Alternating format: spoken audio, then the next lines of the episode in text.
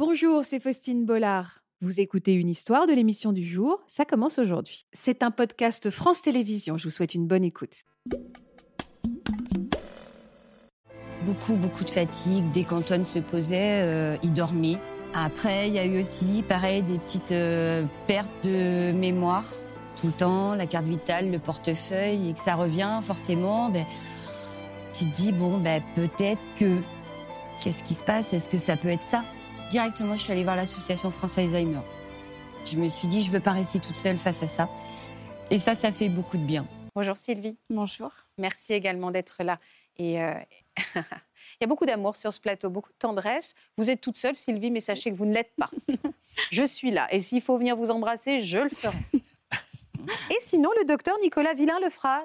Vous êtes content que je vous dise bonjour comme ça? Bonjour. Bonjour, docteur. Merci beaucoup d'être avec nous. Vous êtes neurologue à l'hôpital de la Pitié-Salpêtrière. Vous allez répondre à toutes nos questions concernant euh, cette maladie. Est-ce qu'on peut dire d'ailleurs qu'elle touche de plus en plus des jeunes, cette maladie d'Alzheimer que l'on redoute tous tant? Pas vraiment, non. Elle touche toujours autant de jeunes, mais on sait mieux la diagnostiquer à l'heure actuelle, donc on a l'impression d'en voir plus. Mais malheureusement, elle a toujours touché et touche toujours autant de personnes. Et est-ce qu'elle est plus agressive quand elle est jeune? Quand elle est constatée jeune Elle est constatée à un stade en fait plus avancé parce que autant quand on a 80 ans on y pense, autant quand on en a 35 on n'y pense pas. Donc euh, il y a un retard diagnostique certain chez les gens et ce qui fait que forcément on a un stade plus avancé. Donc on a l'impression que la maladie est, hmm. Est plus agressive, mais c'est juste qu'elle est diagnostiquée à un stade plus avancé. Est-ce qu'il y a des médicaments aujourd'hui qui sont à l'étude et qui sont porteurs d'espoir, Nicolas? Il y a des espoirs parce qu'il y, a, deux médicaments qui récemment euh, ont été testés, alors pas dans les formes de début précoce, mais dans les formes de début plus tardif, qui ont montré qu'on euh, on pouvait observer un ralentissement de la progression de la maladie. Alors les effets ne sont pas encore miraculeux. Scientifiquement, c'est une vraie prouesse parce que c'est la preuve qu'on peut aller euh, biologiquement modifier le, cours de cette maladie qu'on ne savait pas du tout modifier jusqu'à l'heure actuelle. Sur le plan médical, c'est un peu moins une prouesse parce que voilà, ça ralentit un peu. C'est déjà un début, il y a quelques effets secondaires, donc ça doit encore s'améliorer, mais on est probablement sur le début de quelque chose mmh. euh, avec euh, ces médicaments. Ça, c'est porteur d'espoir. Hein. Oui. Mmh. Beaucoup. Hein. Oui. Bah, surtout, euh, voilà, avec, quand on a ces formes héréditaires, on a peur pour nos enfants, bien sûr. Exactement. Sylvie, vous, est-ce que vous vous projetez dans l'avenir, Sylvie? Oui. Oui. Je suis assez optimiste. Je me dis, il y a des traitements qui vont arriver. Donc j'ai toujours un peu d'espoir euh, que ça fonctionne. Et euh, je suis une personne assez optimiste. J'ai toujours été comme ça. Donc euh, j'étais aide-soignante et en fait, je disais à mes patients, il bah, faut vous battre. Ils, avaient, ils étaient tétraplégiques, ils avaient, ils avaient, fait des AVC dans un centre de rééducation. Donc je me dis que moi aussi, je dois me battre pour cette maladie et qu'elle se stabilise pour le moment. Vous avez quel âge aujourd'hui? Alors moi j'ai 53 ans. Et ça fait combien de temps que vous êtes atteinte de cette maladie À l'âge de 49 ans, j'ai été diagnostiquée. Euh, C'était quoi vos symptômes à vous? Alors moi j'ai travaillé donc au centre de rééducation comme aide-soignante et je me perdais dans les couloirs. Euh, ça m'arrivait de me tromper des plateaux repas des, patients. J'oubliais une barrière de sécurité. Euh, je, je, pouvais oublier un patient, le commencer, aller faire la toilette, le laisser donc c'était pas de l'étourderie. Vous avez pu constater que c'était autre chose. Non, pas du tout. Je pensais que c'était de l'étourderie. Euh, au, contraire, pour moi, c'était peut-être euh, un burn-out et j'étais très fatiguée à l'époque. Donc je me disais, tu fais un burn-out, il est peut-être temps que tu te mettes en arrêt. Donc j'ai vu un médecin, mon médecin généraliste, qui me donnait des antidépresseurs parce que j'étais aussi très déprimée, déprimée à l'époque. Et, euh, et, donc je faisais ouais, pour moi, je faisais un burn-out. C'était pas, c'était pas Alzheimer. Non, ça, j'aurais, jamais j'aurais pensé à ce moment-là parce que j'en ai pas dans ma famille. Donc déjà, euh, génétiquement. Ah ouais, bah alors en effet, euh, à quel, enfin, faire burn-out, je pense que ça vous avait même pas traversé la tête que ça puisse être cette maladie-là. Ah non, pas du tout. Non. Et c'est votre généraliste, vous dites, qui vous a alerté? Non, c'est parce que j'ai perdu la vue un soir. Euh, ah. Je lisais et j'ai perdu la vue de l'œil droit. Euh, pendant une quinzaine de minutes à peu près. Donc ça m'a beaucoup inquiétée. J'ai pensé à un AVC, des choses comme ça. Ah, bien sûr. Et bon, je n'ai pas appelé de SAMU, rien. Je me suis dit, on verra demain. J'ai été voir le médecin le lendemain parce qu'elle est revenue ma vue. Et mon médecin m'a dit, on va faire un IRM, je vous mets sur cardégique, euh, on ne sait jamais, c'est peut-être euh, un début d'AVC. Donc j'ai été faire ce, cet IRM, cet IRM en urgence. Et on a constaté donc qu'il n'y avait pas de problème au niveau oculaire, mais que j'avais une atrophie corticale, mais bon, sans plus, parce qu'à notre âge, ça peut être normal. Comme m'a dit mon médecin quand elle a vu l'IRM, elle me dit ne vous formalisez pas sur ça, c'est pas grave, c'est voilà, il n'y a rien d'important. Mais euh, vu les symptômes que j'avais, je me suis dit, on va peut-être. Moi, j'ai été un peu chercher sur Internet, comme beaucoup font. Et je me suis rendu compte qu'une atrophie corticale pouvait être un Alzheimer, pouvait donc. euh, j'ai commencé à me poser des questions. J'ai tu, tu perds beaucoup de choses, tu laisses traîner, euh, tu Oh là retrouves là. le spray la javel dans le frigo, tu perds tes clés, tu les retrouves dans le congèle. J'ai dit, quand même, euh, bon, j'avais quand même dit, à me dire, bon, je suis fatiguée. Et puis finalement, euh, j'ai été voir mon neurologue qui, où je travaillais dans le service de centre de rééducation. Je lui ai demandé de regarder mon IRM. Et euh, elle m'a conseillé, donc elle m'a pas vraiment dit, euh, elle m'a pas inquiétée. Elle m'a dit, allez, je vais vous, vous, en- vous faire envoyer vers un vrai un neurologue qui pourra vous, vous faire des tests et on verra à ce moment-là. Comment vous vous sentiez pendant tout ce cheminement qui vous amenait vers ce diagnostic? Est-ce que comment vous, vous, vous étiez comment? J'étais inquiète. Bah ouais. Euh, J'étais inquiète parce que bon, c'est vrai que je voulais pas faire une, une erreur médicale aussi en travaillant. Oublier une barrière à un patient, c'est grave. Oui, Et quand est-ce qu'on vous a dit alors les choses?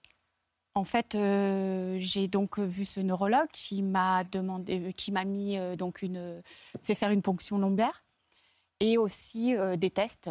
Donc euh, les tests n'étaient pas, étaient pas excellents. Et la ponction lombaire ben, a détecté des plaques, euh, euh, plaques protéines tau, je crois que c'est ça. Mhm. Voilà. donc euh, dans, ma, dans, mon, cé- dans mon liquide céphalo. Donc euh, voilà. Donc là, il m'a annoncé que j'avais Alzheimer. Est-ce que l'annonce a été, a été euh, faite avec délicatesse? Oui, j'ai un neurologue. euh, Formidable. merveilleux. Euh, oui, il m'a, il m'a expliqué, donc euh, il a même tourné, euh, et c'est même moi qui ai dit oui, j'ai Alzheimer, parce qu'il expliquait, voilà, vous Ouais. perdez la mémoire, il essayait de me l'expliquer. et en fait, il m'a rassurée, parce que je lui ai tout de suite demandé quand est-ce que j'allais perdre complètement la mémoire. C'était une, une de mes grosses inquiétudes. Il m'a ra- rassurée en parlant d'autres patients, disant que voilà, c'était pas parce que je l'avais euh, maintenant que dans dix ans, je serais euh, incapable de me souvenir euh, de choses. Qu'est-ce que vous redoutiez d'oublier? Ce que j'ai peur, Ce que vous avez redouté d'oublier? Euh, mon mari et mon fils, mes proches, oui, ça me fait très peur. Oui, Belle famille aussi. hein. Oui, j'ai vraiment une inquiétude pour eux. Comment vous- C'est vous qui leur avez annoncé? Euh, J'étais avec mon mari le jour du diagnostic. Donc, euh, mon mari a été un peu dans le déni, on va dire. Euh, Il a entendu, mais pas compris euh, plus que ça. euh, Compliqué oui, ouais, il a été. Ou dans il lui fallait du temps de digestion Ouais, aussi il a eu un petit moment. Mon fils, euh, en fait, je lui ai annoncé, mais il n'était pas présent. Il était à l'étranger à l'époque parce qu'il est gendarme. Et je lui ai annoncé par téléphone, je voulais pas le faire. Et après, je me suis dit, il faut que je le fasse parce qu'il y est pour trois mois et je veux pas que quelqu'un lui annonce, euh, qu'il le sache par moi. Et mon fils m'a dit, la première chose qu'il m'a dit, c'est, tu vas te battre. euh, je te connais, tu vas te battre. Voilà, donc euh, C'est le cas? Oui, oui, oui, je me bats au quotidien. Est-ce que vous, comment vous vous battez alors, Sylvie? Alors moi, dès que j'ai eu le diagnostic, j'ai pris contact avec France Alzheimer euh, de, de mon- de- du territoire où je, trava- où je suis. Et j'ai voulu mettre en place ben, tout ce qui pouvait être pris pour pouvoir stabiliser ma maladie. Je me suis dit, il faut, Ouais, faut le faire. vrai en étant aide-soignante, en plus, euh, je connaissais les organismes qu'il fallait que je, je contacte. Donc j'en ai contacté, j'ai mis en place, euh, oui, tout, tout ce que je pouvais euh, pour euh, Toutes les pas activités arrêter parce que j'avais voilà toutes les activités que je pouvais faire. je Alors, vous fait. faites quoi comme activité? Vous avez fait quoi? Alors je fais de la boxe euh, Ah à la plateforme de répit, je fais du ping-pong parce que c'est efficace pour la maladie d'Alzheimer. Et la boxe, pourquoi c'est efficace? Peut-être aussi sortir euh, la rage qu'on a en nous quand on Ouais, apprend ce diagnostic aussi. Ça me fait beaucoup de bien. Donc la boxe, ouais. Oui, la le boxe. euh, je fais du. J'ai aussi, euh, en fait, il y a une création qui a été faite euh, d'activités physiques adaptées, donc où on peut faire plusieurs activités. Et donc là, je fais du tir à l'arc, badminton. badminton. Vous êtes devenue super sportive aussi, non? Euh, moi, j'étais pas sportive du tout. Oui, c'est ce que je dis, mais là, vous êtes devenue super Ah sportive oui, du coup. oui, oui, parce que j'y étais pas du tout. Mais là, je me- je m'étonne de tout ce que je fais. Je Vous vous fais épatez, vous vous épatez, c'est important. On se révèle aussi dans la maladie. Est-ce que vous vous épatez d'avoir ces ressources-là? Oui, je pensais pas euh, pouvoir euh, faire autant de choses en fait, oui. Oui, oui, je m'épate euh, tous les jours et je pense que j'épate aussi ceux qui sont autour de moi, même je les épuise. je pense que que- beaucoup de monde. Est-ce qu'il y a des tâches qui deviennent plus difficiles au quotidien Vous pouvez le constater? Oui, euh, ben, préparer un repas, organiser un repas, c'est épuisant parce qu'il faut préparer ben, les ingrédients qu'il faut. Oui, c'est plus difficile. euh, me préparer le matin, Ça va être. euh, ouais, voilà, je suis très longue parce que je vais tourner, je vais partir dans la, salle de bain avec mes habits. Après, j'ai oublié ça, je repars là, je reviens. Euh, même utiliser une simple douche, j'ai dû mettre sur mes, ma douche où était l'eau froide, l'eau chaude, les, la petite douchette le- parce que je me trompais, le shampoing, le gel douche, parce que ben tout est compliqué en fait. Vous vous mettez en danger parfois aussi? Oui, En faisant à manger? Euh, oui, parce que je peux mettre un plat en, route et partir Et euh, faire ouais. des courses et oublier que j'ai mis un plat. Euh, je peux mettre sur bah, les programmations, je ne me rappelle plus ce que je mets, donc je mets un peu n'importe quoi. Donc euh, je brûle des plats, beaucoup de plats. et, là, et, et vous vous mettez en colère parfois? Oui. À quel moment vous vous mettez en colère? Euh, ben, parce que je vois que je commence à être plus, plus dépendante des autres. Ça, ça vous met en colère. Et ça, je supporte pas. Parce que j'ai toujours été très indépendante avec un mari militaire. euh, c'est être à la maison et s'occuper de tout. Et euh, là, je me retrouve à devoir euh, attendre que les autres m'aident. Et ça, c'est Ça, c'est dur pour vous. oui. très dur. Et psychologiquement, vous êtes accompagné aussi, vous qui euh, vous êtes bien entouré J'ai été accompagnée au début par une psychologue.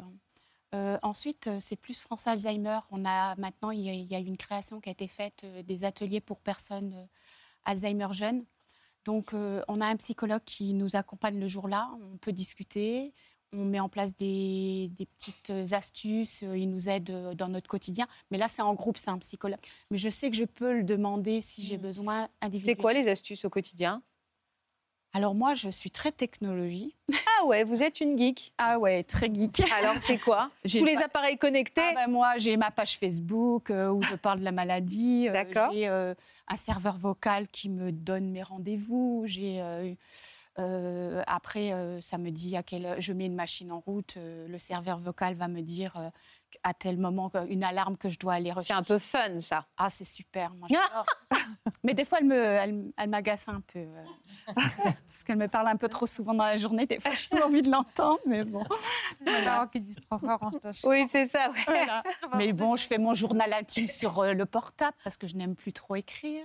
J'ai un peu plus du mal à écrire. Euh, voilà, c'est des choses. euh, Oui, je suis, je suis très geek.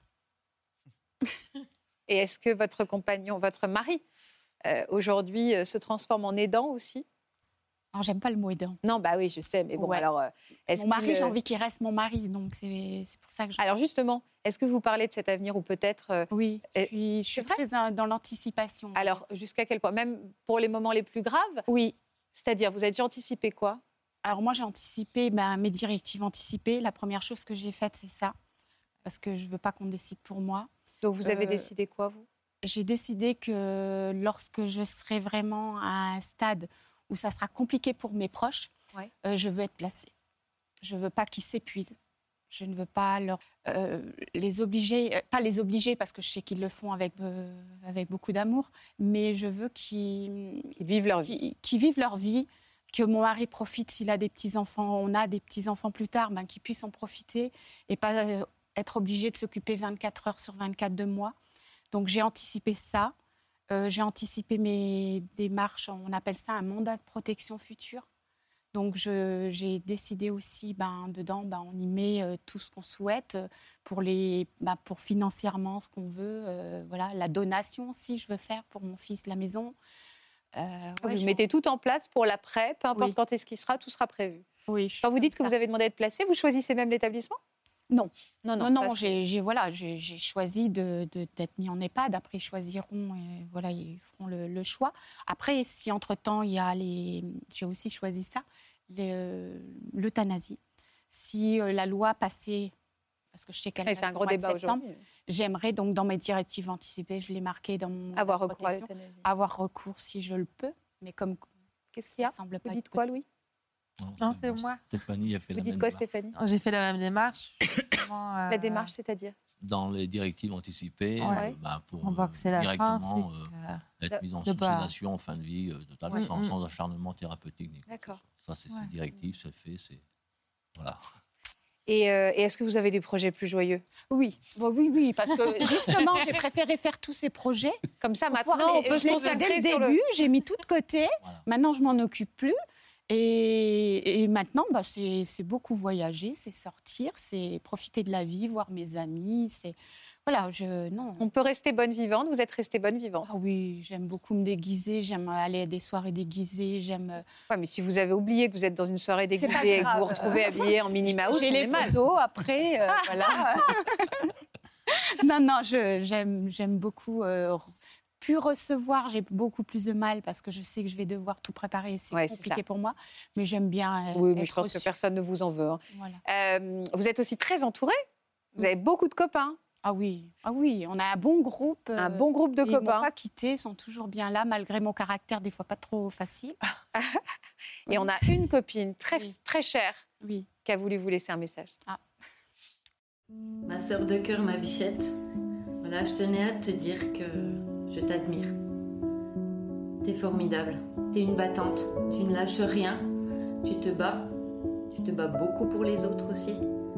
On a passé beaucoup d'étapes ensemble, j'ai été là, je suis là, et je veux que tu saches que je serai toujours là.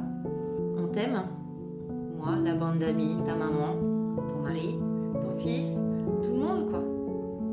On t'aime. Ne lâche rien. Ne lâche rien. On t'aime. On t'aime, quoi. Tout le monde. tant mieux. J'ai ressenti beaucoup d'amour sur le plateau aujourd'hui. hein. Beaucoup, beaucoup, beaucoup. Beaucoup de. On a souri aussi un Oui. petit peu. On a. On s'est informé, on s'est autorisé quelques blagues, on a beaucoup essuyé les lunettes. Comment? Ça va encore. Ah, Ça va, non, mais ça fait du... pire. Mais parce que vous vérifiez Hein. depuis tout à l'heure. Je vois bien que vous, que vous regardez de temps en temps. Merci beaucoup pour votre gentillesse. Merci pour tous ces beaux messages que vous avez transmis sur ce plateau. Merci beaucoup. Merci Nicolas de nous avoir accompagnés. Parce que nous sommes toutes et tous euh, liés à cette maladie, on peut également se mobiliser euh, pour soutenir les chercheurs. La Fondation pour la recherche médicale lance un appel aux dons à l'occasion de la journée mondiale de lutte contre la maladie d'Alzheimer. Si vous souhaitez les soutenir, il suffit d'un SMS. Les informations s'affichent juste en bas de l'écran. Merci pour votre soutien et votre fidélité. Je vous embrasse et je vous dis à demain. Vous aussi venez témoigner dans Ça commence aujourd'hui. Après une banale prescription d'antidouleur, vous êtes devenue dépendante à ces médicaments. Vous avez mis des mois ou des années avant de parvenir à vous sevrer des opioïdes que vous preniez contre la douleur. Pour une autre émission, l'un de vos proches a fait le choix de l'euthanasie et il a souhaité que ces derniers instants soient remplis de joie. Si vous êtes concerné, laissez-nous vos coordonnées au 01 53 84 30 99 par mail ou sur le Facebook de l'émission.